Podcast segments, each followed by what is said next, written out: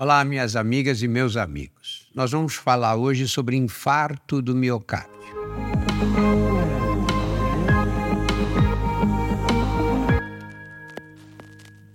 Quando a gente fala em infarto, em geral, nós pensamos de que maneira? A maioria das pessoas pensam em homens acima dos 50 anos. Você, às vezes, vê senhoras de 60 anos, por exemplo, que ficam preocupadas com o marido, brigam com ele, você precisa emagrecer, precisa fazer exercício, e ela mesma acha que ela não tem nenhuma necessidade porque as mulheres ficam protegidas dos infartos. Não é verdade. Realmente os hormônios sexuais femininos protegem a mulher, mas isso acontece até a menopausa. A partir da menopausa, o risco é igual para os dois sexos. Mas nós estamos vendo agora um fenômeno novo e muito perigoso porque ele é mal conhecido, que é o aumento da prevalência de infarto do miocárdio em pessoas mais jovens, homens mais jovens, abaixo dos 50 anos, e mulheres mais jovens, o que é mais chocante ainda, porque as mulheres corriam um risco mais alto depois do, do, do, de entrar na menopausa. Então, lá pelos 50 e tantos anos, 60 anos de idade. E agora começam a correr risco. Nós temos casos de infarto em mulheres de 40 anos, muito jovens ainda. Além dos fatores clássicos de risco para infarto do miocárdio, colesterol elevado, cigarro, vida sedentária, obesidade, enfim, aqueles fatores que todo mundo conhece, nós passamos até agora outro, a influência de outros fatores. Por exemplo, crise de ansiedade, depressão, o estresse que as mulheres sofrem na sociedade, que é muito maior do que o estresse que nós, homens, sofremos, porque as mulheres, além dos estresses que nós temos com trabalho, com situação financeira, etc., elas ainda ficam encarregadas do trabalho doméstico e são elas que têm que dar mais atenção para os filhos em função da vida moderna.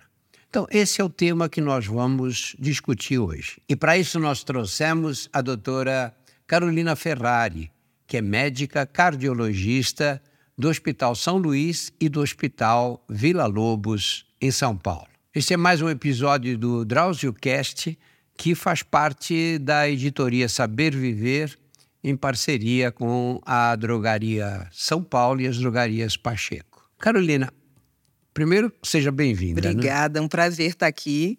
E, e depois, vamos começar do básico mesmo, né? O que acontece no organismo quando ocorre um infarto? Então, o infarto ele seria uma obstrução das, de uma das artérias do coração. Nós temos no coração né, várias artérias que irrigam o coração para o coração conseguir fazer a sua função de bomba. Né? Ele nutre de sangue o coração. Quando a gente tem algum grau de obstrução, seja uma obstrução total ou uma obstrução parcial, a gente tem o que a gente chama de infarto, né? que seria o ataque cardíaco, que popularmente as pessoas falam, e o que a gente chama, do ponto de vista médico, de infarto agudo do miocárdio. Quando a gente tem essa obstrução, seja ela completa, que é uma situação muito pior, ou parcial de alguma dessas artérias, a gente tem uma redução desse fluxo de sangue. E se eu tenho redução do fluxo de sangue, eu tenho menos oxigênio. E com isso, o paciente começa a ter as consequências dessa perda de oxigênio, né, de irrigação naquela, naquele determinado, daquela determinada região do coração, que aí seria a dor no peito, justamente por ter uma certa isquemia. Para a gente tentar fazer um contraponto, é como se eu obstruísse alguma artéria do braço e começasse a sentir a, a, dor na mão, a mão começa a ficar mais gelada. É tentando fazer só uma, uma comparação para as pessoas entenderem, é o que acontece no músculo do coração. Só que no músculo do coração a gente tem consequências muito mais graves. A gente pode ter arritmia, a gente tem perda de massa né, de músculo do coração e com isso prejudica bastante a função do coração. Então, o infarto em si seria isso por definição. Agora, os sintomas clássicos de infartos, os que todo mundo conhece, né? O clássico é dor no peito, a pessoa fica ofegante, a dor corre para o braço, mas esse, nesses, esses sintomas nem sempre acontecem Exatamente. Nem Quais sempre. são os sintomas gerais? Outros sintomas? Ó, os sintomas é, é, gerais são esses que você comentou, que são os mais clássicos que a gente conhece aí por divulgação na mídia, até pelos próprios livros de medicina, mas em algumas populações a gente tem uma diferença desses sintomas. Que populações seriam essas? Os idosos, principalmente os idosos a partir de 80 anos, os pacientes diabéticos, os pacientes que têm doença renal, que fazem diálise, e as mulheres também. E quais seriam esses sintomas? Perda de consciência, uma síncope, né, um desmaio de repente, sem nenhuma outra causa aparente, uma tontura, uma falta de ar, uma dor de estômago, que muitas vezes essa dor é confundida com gastrite, e o paciente toma um monte de medicação, de é, inibidor de bomba, de omeprazol, e na verdade já é um infarto. Um cansaço desproporcional. Então, são esses principalmente né, os sintomas que são diferentes dos sintomas que a gente está acostumado. E quando a gente vê um paciente com esse perfil que eu comentei agora, mulher, principalmente mulher pós-menopausa, paciente que tem doença renal, diabético, é aí que a gente tem que ficar mais atento para não é, negligenciar o sintoma e não achar que é só uma crise de ansiedade ou só uma dor de estômago. A gente tem que ir atrás, de fato, descartar realmente né, se existe algum infarto ou não. Você sabe que quando eu era estudante de medicina e mesmo jovem médico, eu, a gente praticamente não tinha infarto em pessoas mais jovens. Né? Em geral, foi uma das primeiras coisas que me chamou a atenção em relação ao cigarro, foi que todos os que tinham infarto aí pelos 50 anos, 51, 52, eram fumantes. A gente nessa época não sabia isso né, no passado. A gente não é porque as companhias de cigarro faziam questão de, de alugar cientistas para colocar em dúvida todos os trabalhos que saíam mostrando os problemas que o cigarro provocava. Muito bem. Hoje, o que pode explicar essa concentração de casos entre os mais jovens? Existem alguns hábitos que não havia no passado. Por exemplo, os alimentos ultraprocessados, que hoje são consumidos em grande quantidade, né? o sedentarismo mesmo, né? que a vida moderna você pode trabalhar o tempo inteiro é, sentado, né? É, esses fatores têm alguma importância mesmo no. Na verdade, tem uma importância enorme. É justamente por conta dessa mudança de hábito que a gente tem um aumento do infarto em pacientes muito jovens. Os pacientes que a gente considera muito jovens, ali abaixo dos 40 anos, têm hábitos de vida que muitas pessoas antes, né, nas outras gerações anteriores, não tinham. Por exemplo, como você bem mesmo falou, o sedentarismo. O paciente jovem atual é cada vez mais sedentário, se alimenta muito mal, né, com um número grande de ultraprocessados. E a gente sabe que esses ultraprocessados têm substâncias que tornam esses alimentos super palatáveis. Então, é muito açúcar, é muita gordura e às vezes é, esse tipo de alimento pode até causar uma espécie de vício. Ele não consegue parar de comer aquilo porque é hiperpalatável, porque é muito açúcar, porque é um, são vários tipos de corante que fazem com que ele coma cada vez mais aquele tipo de alimento. É o hábito do cigarro, que infelizmente ganhou força, principalmente com cigarros eletrônicos, que são amplamente difundidos e tem muita gente usando esses cigarros eletrônicos, inclusive achando que são melhores que os cigarros convencionais. E achando que não é nada, né? Que é uma fumacinha. É, exatamente. Só, né? Que é uma fumacinha. Muitos não sabem nem que contém nicotina, imagina. E até uma vez um paciente no consultório me falou: Ah, doutor, eu tenho um cigarro eletrônico que não tem nicotina.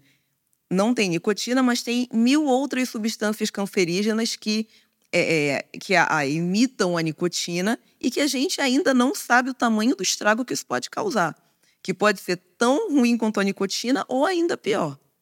Então, além do cigarro, dos alimentos, da inatividade física, é, o paciente tem ficado muito mais obeso. A gente tem um aumento dos índices de obesidade atualmente. É, a gente até vê nas ruas, nos consultórios, nos hospitais, que a obesidade está crescente. E esses fatores somados fazem com que eu tenha hipertensão arterial, eu tenha síndrome metabólica, né, que é o aumento de gordura visceral, e chegue muito mais precocemente a lesões na artéria do coração. E que é uma, uma coisa muito grave, muito gritante, que a gente precisa combater, né, como, como médico que precisa combater até como política social, como sociedade mesmo, porque isso é uma pandemia, né? E que isso vai levar a um lugar muito ruim daqui a algumas gerações. Carolina, e nós temos um fenômeno que não é moderno, sempre existiu, mas que se acentuou muito eh, nas sociedades modernas, especialmente depois da, da pandemia de Covid, que é, são os transtornos psiquiátricos, né, de um modo geral, especialmente ansiedade e depressão.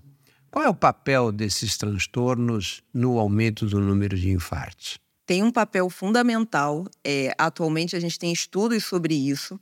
É, muito antigamente, mas eu digo antigamente, 10 anos atrás, a gente não levava em consideração ansiedade, depressão como fator de risco cardiovascular e hoje a gente já tem.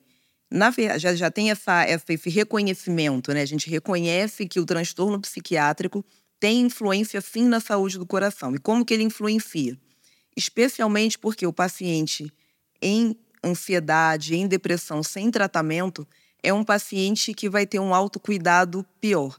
É o paciente que não vai se alimentar direito, é o paciente que não vai fazer atividade física, é o paciente que vai estar muito mais exposto, talvez, ao vício do cigarro eletrônico ou do cigarro convencional.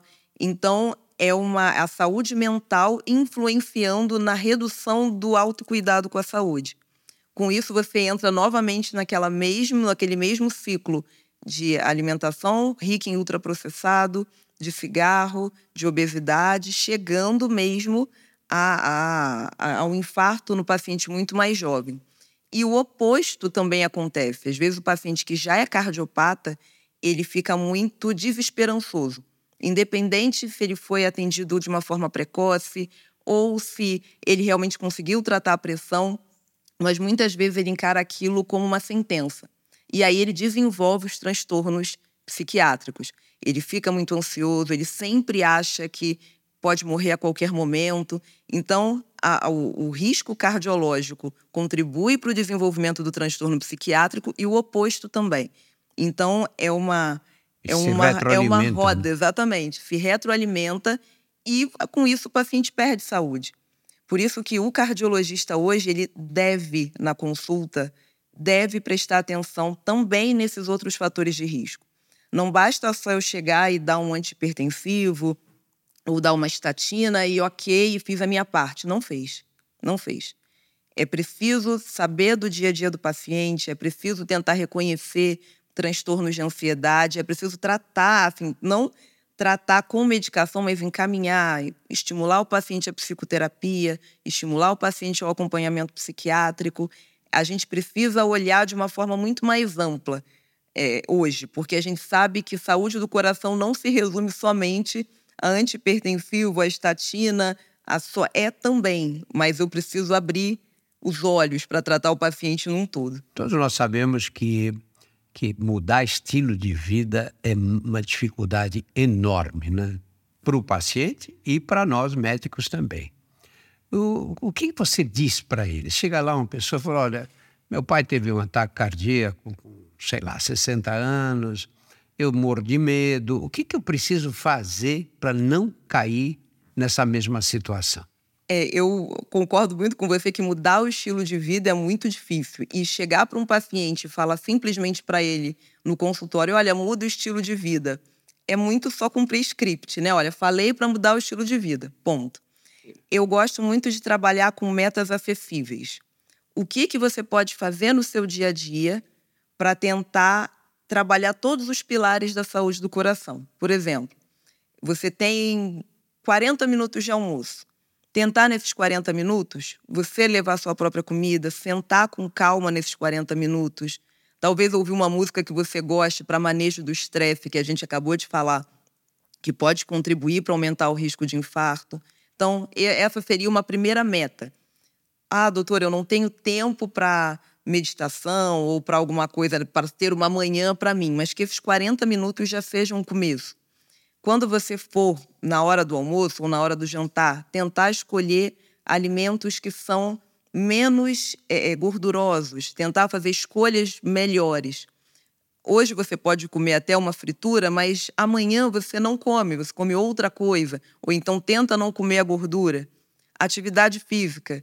Doutor, eu não tenho tempo de ficar duas horas na academia, como a maioria de nós não tem, né? Isso hoje em dia, a nossa vida é muito corrida. Mas que você fique meia hora, que você ande mais, que você tente, ao invés de ir de carro até a porta do seu trabalho, estaciona dois quarteirões antes. Anda um pouco mais, tenta subir mais escada, não vai de elevador.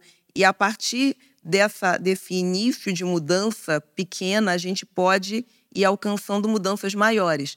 Porque eu não posso é, é, tentar falar com o paciente: olha, só serve se você fizer duas horas de academia, se você cortar totalmente os ultraprocessados, isso pode se sustentar por um mês. Depois isso não, isso não, não vai ter efeito. Quando ele começa a ver resultados nas pequenas mudanças, ele se estimula a fazer novas mudanças. Isso acho que até é, é a recompensa. Ele vê que ele está ficando com mais disposição, ele vê que o, o corpo fica melhor, que ele tem ficado com mais resistência, que ele tem dormido melhor. Então, a gente começa dos resultados pequenos para alcançar resultados maiores. Né? Não adianta só cumprir o script de assim, mudança do estilo de vida. Carimbei e se vira. Né? Não, não dá para ser assim. Então. Olha, você sabe que eu sempre é, fico preocupado quando você diz que alguém, para fazer exercício, precisa antes fazer uma, uma avaliação cardiológica. Claro que eu estou de acordo com isso, mas é inviável na prática. Você vai pegar um menino, uma menina de 20 anos e dizer você precisa fazer uma avaliação cardiológica, seria ótimo se fosse fácil. Mas onde ela vai fazer isso? Ela vai chegar no SUS e pedir para fazer uma avaliação cardiológica? Não tem prioridade para isso. Vai chegar, nem nós temos cardiologistas suficientes Sim. no país para atender tanta gente.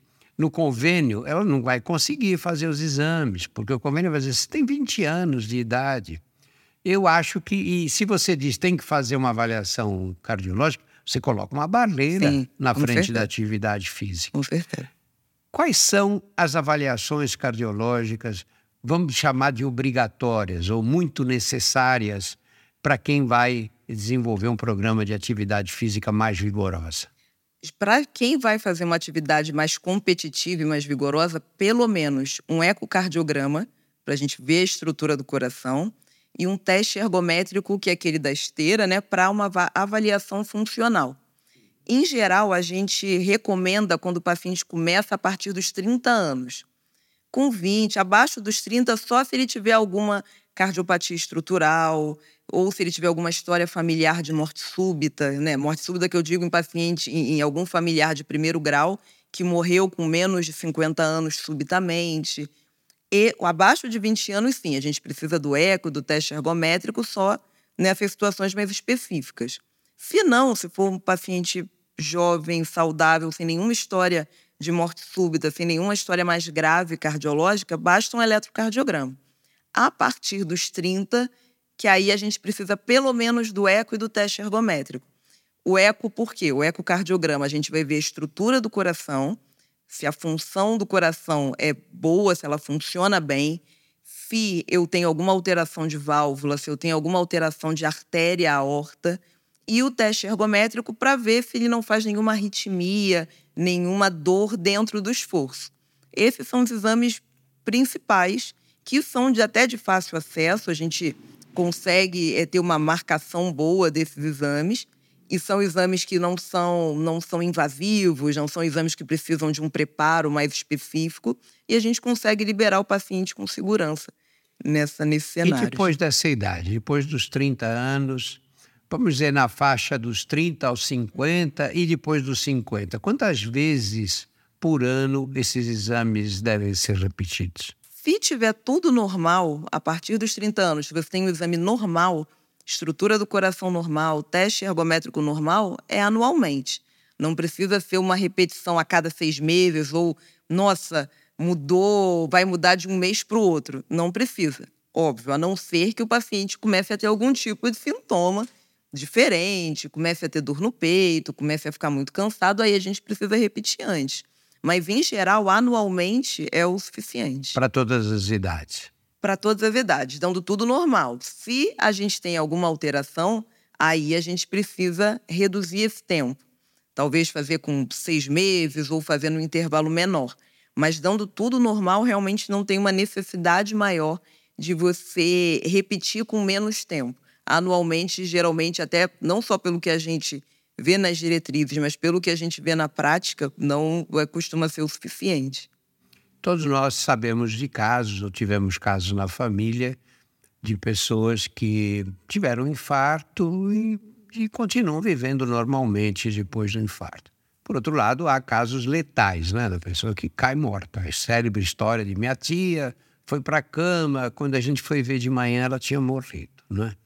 É, qual é a proporção desses dois, desses dois eventos, né? De você ter um evento fatal ou ter um evento que permite recuperação, muitas vezes total. Graças a Deus, o letal agudo não é tão comum. Geralmente, essas, esses infartos que são letais, eles são é, obstruções de artérias principais, principalmente a artéria que a gente chama de tronco. O tronco é de onde saem todas as artérias do coração. Quando eu tenho uma obstrução aguda do tronco, isso aí é, é você perde toda a irrigação de todo o músculo do coração. Então isso é geralmente letal. Só que graças a Deus isso não é tão comum. Né? A gente já vi alguns casos desses, mas isso não é tão comum. O mais comum são é, é, ataques cardíacos, são infartos que não são letais. Mas o que, que determina, né, tirando esse extremo da lesão de tronco que a gente que eu acabei de falar, mas o que, que determina se o infarto ele vai ter o melhor prognóstico ou não? O tempo. A gente tem um lema muito importante dentro da cardiologia que tempo é músculo. É. Tempo é músculo é um lema da residência, é um lema da vida. A gente precisa ser o mais precoce possível. Por isso que é importante até que o paciente, quando comece a sentir qualquer dor no peito ou qualquer falta de ar diferente, uma, um cansaço diferente, uma tontura, é ir para o hospital. Porque ali a gente vai conseguir fazer o eletrocardiograma, avaliar se existe uma obstrução total do, das artérias do coração e proceder para abrir essa artéria. Porque o tratamento é abrir a artéria. A gente precisa abrir a artéria. Seja por cateterismo, seja por medicação, que é o que a gente costuma ter nas UPAs, né, que a gente chama de trombólise, o remédio é abrir a artéria. Por isso que eu até comento, tem paciente que vai para o hospital e fala, ah, doutor, eu tomei um AF e esperei. Não, é para ir para o hospital. Mas tomar o AS, né? Eu não, eu não costumo recomendar tomar o AF em casa. Por quê? Já, já tive algumas situações de alguns pacientes em que não era exatamente um infarto, mas era uma situação muito dramática chamada dissecção de aorta, ah.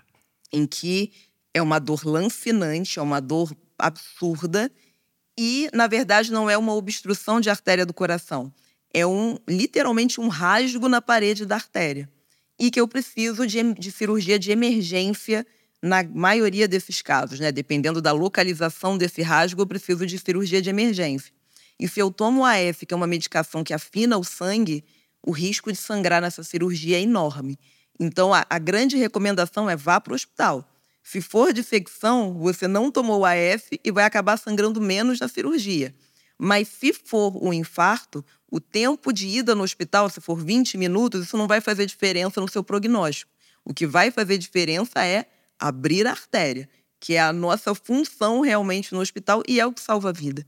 É o que é o que melhora o prognóstico, é o que deixa o paciente com a função do coração normal, é o que faz com que ele tenha uma sobrevida muito maior, muito melhor. Isso que está dizendo é muito importante, especialmente para pessoas mais velhas, que sentiam um pouquinho de dor no peito quando faziam algum movimento mais brusco, mais intenso, e depois a dor passava. Uhum. E aí um dia ele começa a sentir essa dor, está um pouco mais forte, mas como ele já teve outras no passado, ele diz: Não, eu vou descansar e vou melhorar com esse descanso. O que leva a crer, o que leva a definir a importância da ida para o hospital, a importância de ir imediatamente para o hospital? A importância de ir para o hospital é justamente melhorar a, a sua chance de sobreviver. Que, como a gente falou no começo, o infarto é uma obstrução do fluxo de sangue para os músculos do coração. Então, quanto mais tempo eu ficar naquela falta de sangue, eu tenho maior risco de perder a função do coração, gerar uma insuficiência cardíaca, eu tenho mais risco de arritmia, eu tenho mais risco de evolução para quadros mais dramáticos, como choque cardiogênico, por exemplo. Por isso, o mais precoce é o ideal. Ah, doutora, mas cheguei no hospital não era nada. Que bom, que bom. Eu falo para os meus pacientes: eu prefiro que você vá e não seja nada, do que você ficar em casa e acabar tendo uma repercussão muito grave, podendo ter o acesso ao atendimento.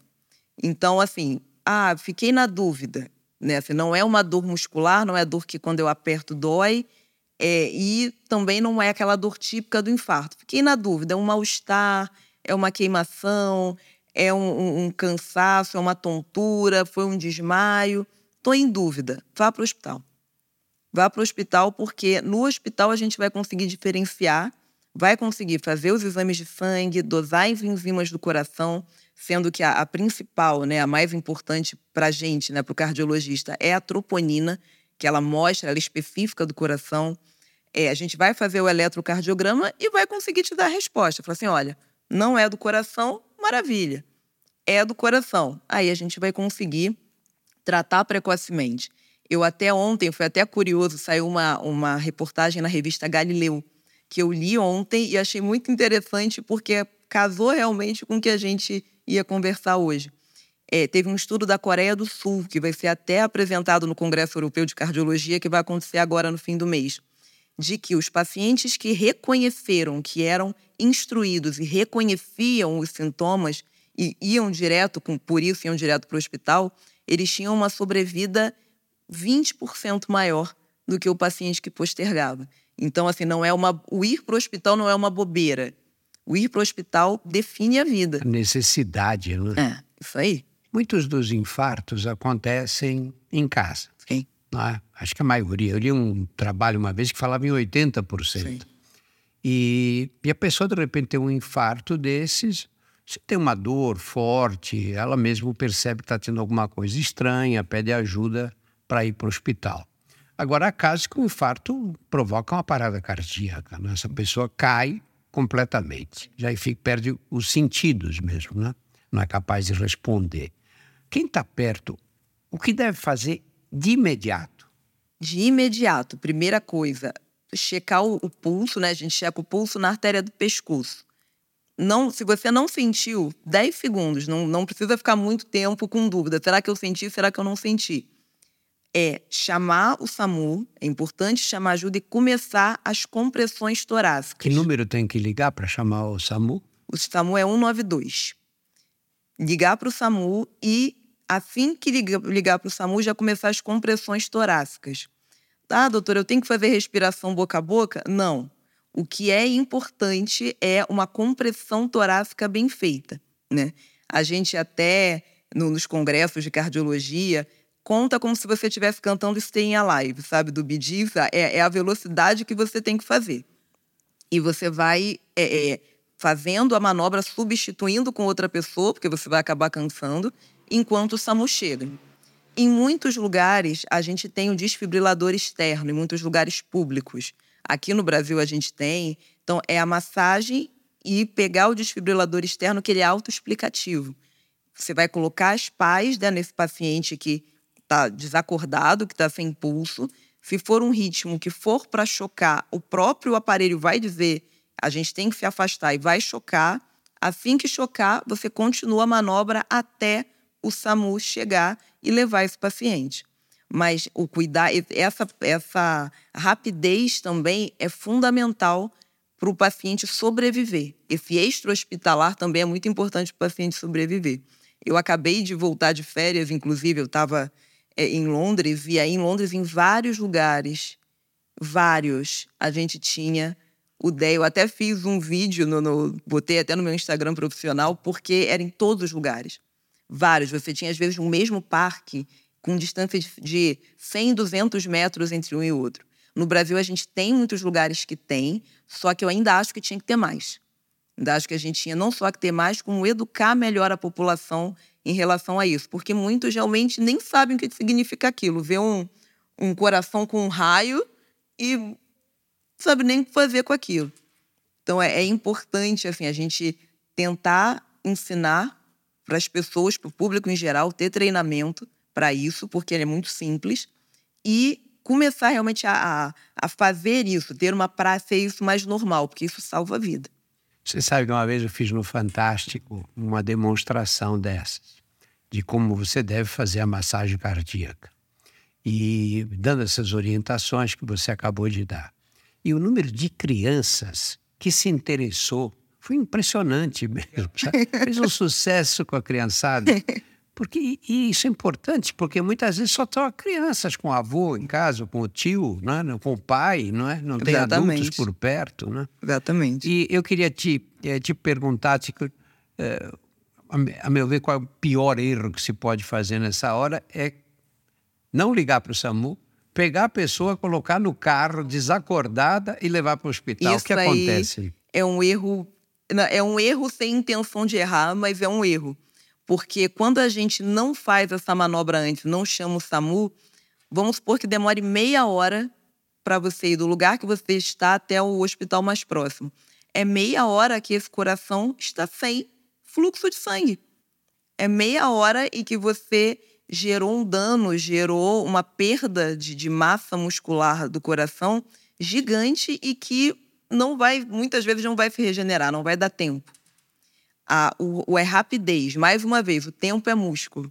O tempo é músculo não só nos casos de infarto em que o paciente não teve uma parada cardíaca, mas o tempo é músculo também nessas situações. É muito melhor você começar a manobra correta e chamar o SAMU, isso é, é o correto. A gente sabe que ninguém faz isso com intenção de fazer, mas, gente, tentem é, é chamar o SAMU. A gente tem um serviço eficaz para isso, de pessoas treinadas para isso, e a sua parte é começar as manobras e tentar achar o desfibrilador externo. Se não tiver, é massagem cardíaca até o SAMU chegar. Que é isso que vai salvar. Não é esse tempo de meia hora vai ser assim, mas é só meia hora, não é só meia hora. É, é a perda de músculo, é a perda de vida, tem uma consequência muito maior. Então, é muito importante ser o mais precoce possível.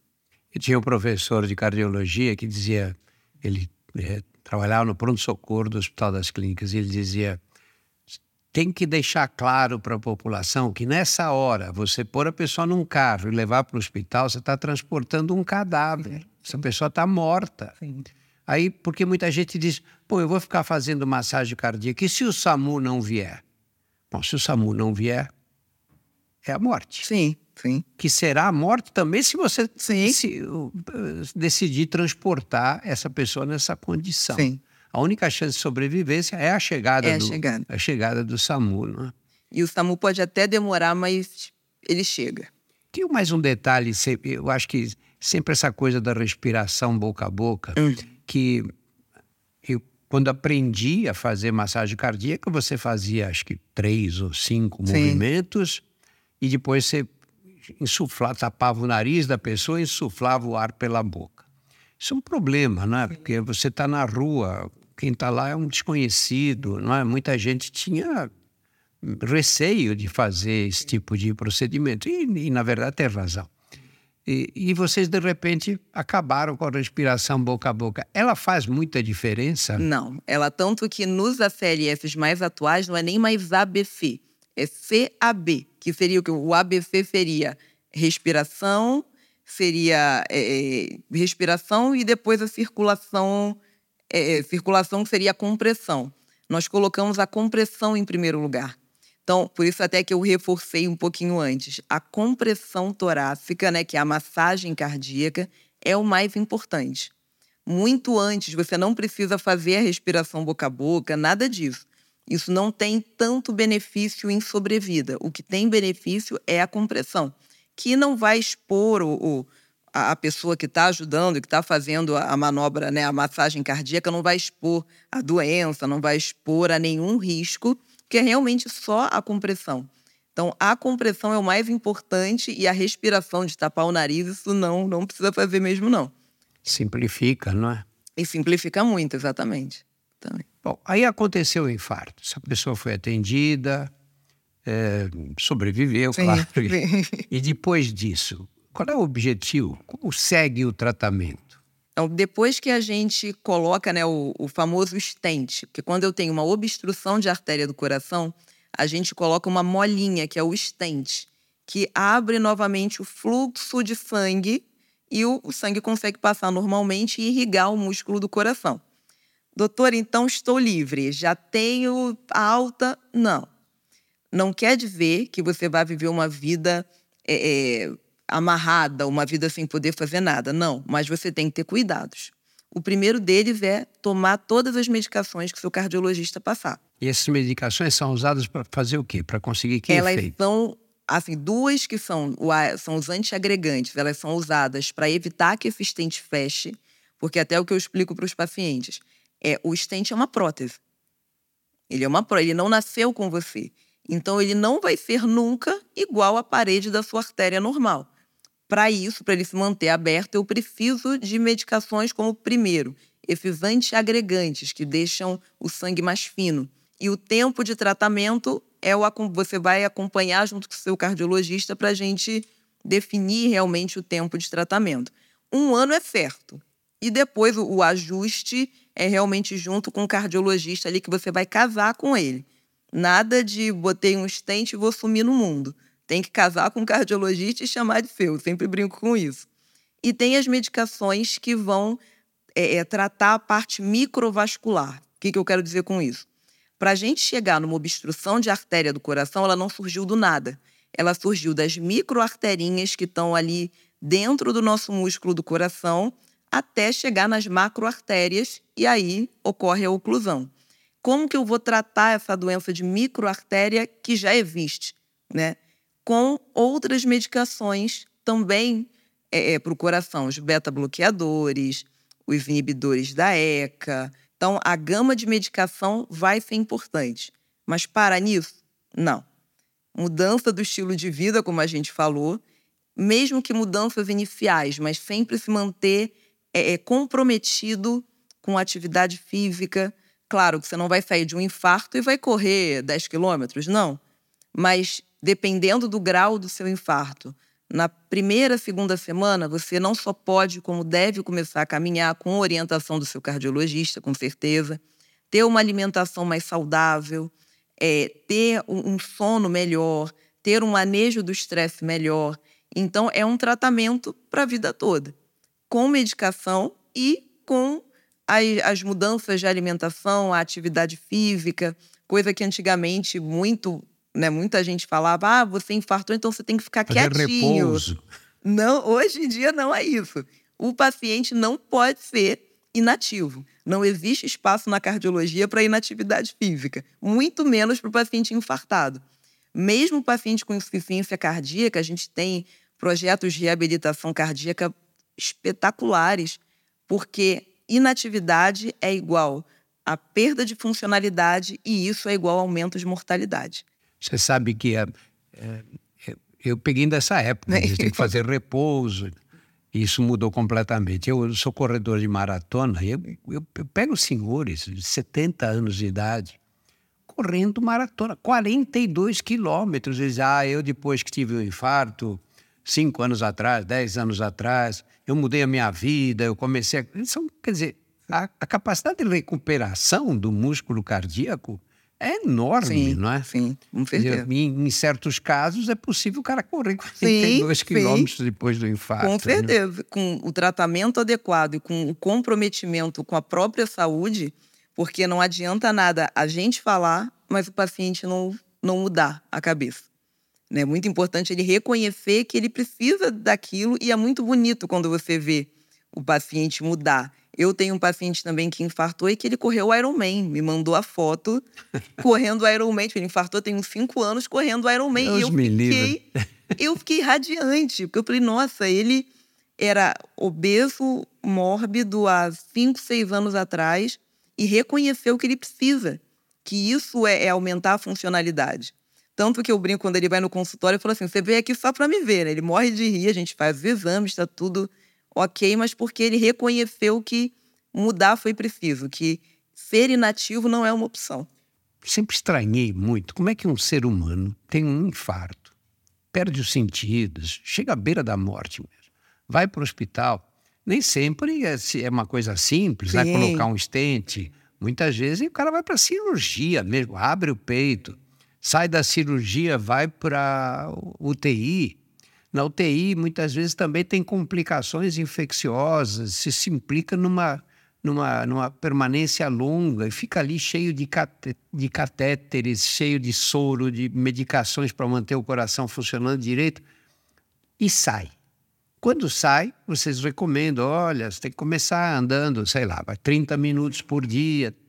E ele que passou por tudo aquilo, não consegue andar 30 minutos por dia. Não consegue fazer uma coisa tão simples quanto essa. Né? E, no entanto, teve um ato heróico de suportar todo aquele sofrimento que permitiu que ele saísse do hospital, né? É verdade. Tem, tem paciente que, muitos, são poucos, mas tem muitos que falam assim, ah, não, não, não vou. E é triste, né? Porque, assim, é, é como você, você sabe muito bem, médico não faz milagre, né? A gente orienta, a gente quer que o paciente fique muito bem, mas também depende muito do que ele queira. Claro. Muito. Eu tenho vários pacientes que têm doenças gravíssimas, é, obstruções de artéria do coração, obstruções de artéria da perna, e que já me falaram com todas as letras que não vão parar de fumar. É. É, eu vou falar para você que eu fico triste, né? Tem muita gente que não é médica, né, mas que comenta assim: ah, poxa, mas ele não, não quer, deixa para lá, mas. É, mas você sabe o que vai acontecer exatamente, com ele. Né? Exatamente. Assim, e, e o pior é que toda vez eu insisto, sabe? Assim, eu ainda fico, não desisto nunca. Toda consulta eu falo assim: então, já pensou? Sempre a resposta é não, mas assim, um dia vai que, né? É. Eu vou batendo, batendo, batendo, vai que uma hora dá certo.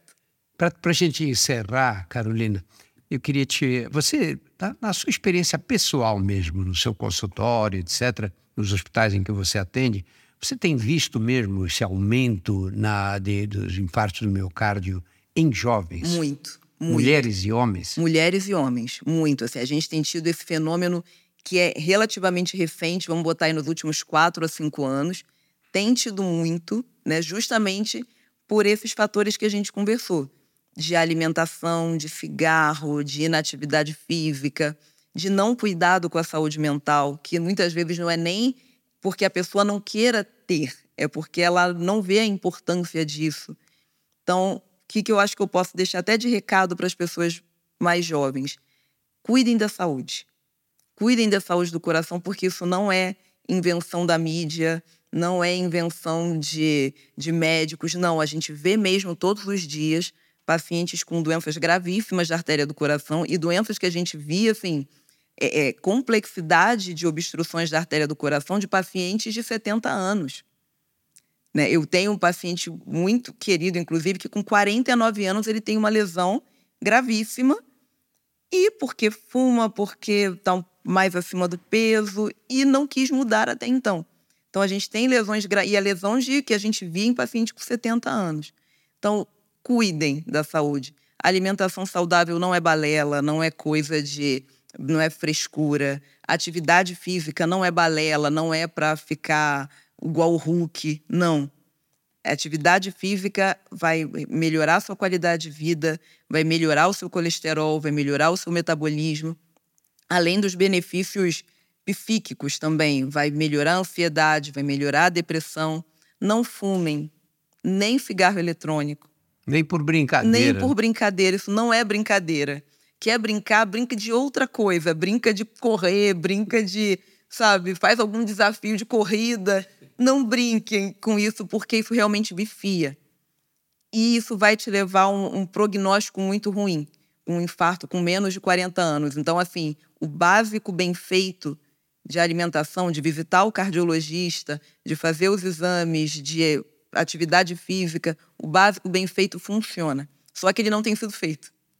Então a gente acaba tendo uma, uma, uma consequência negativa. Então, vamos cortar essa, essa consequência agora. Carolina, muito obrigado. Muito bom ter você aqui com a Eu gente. que agradeço. Em nosso portal há mais de 100 Drauziocasts que versam sobre os assuntos muito variados.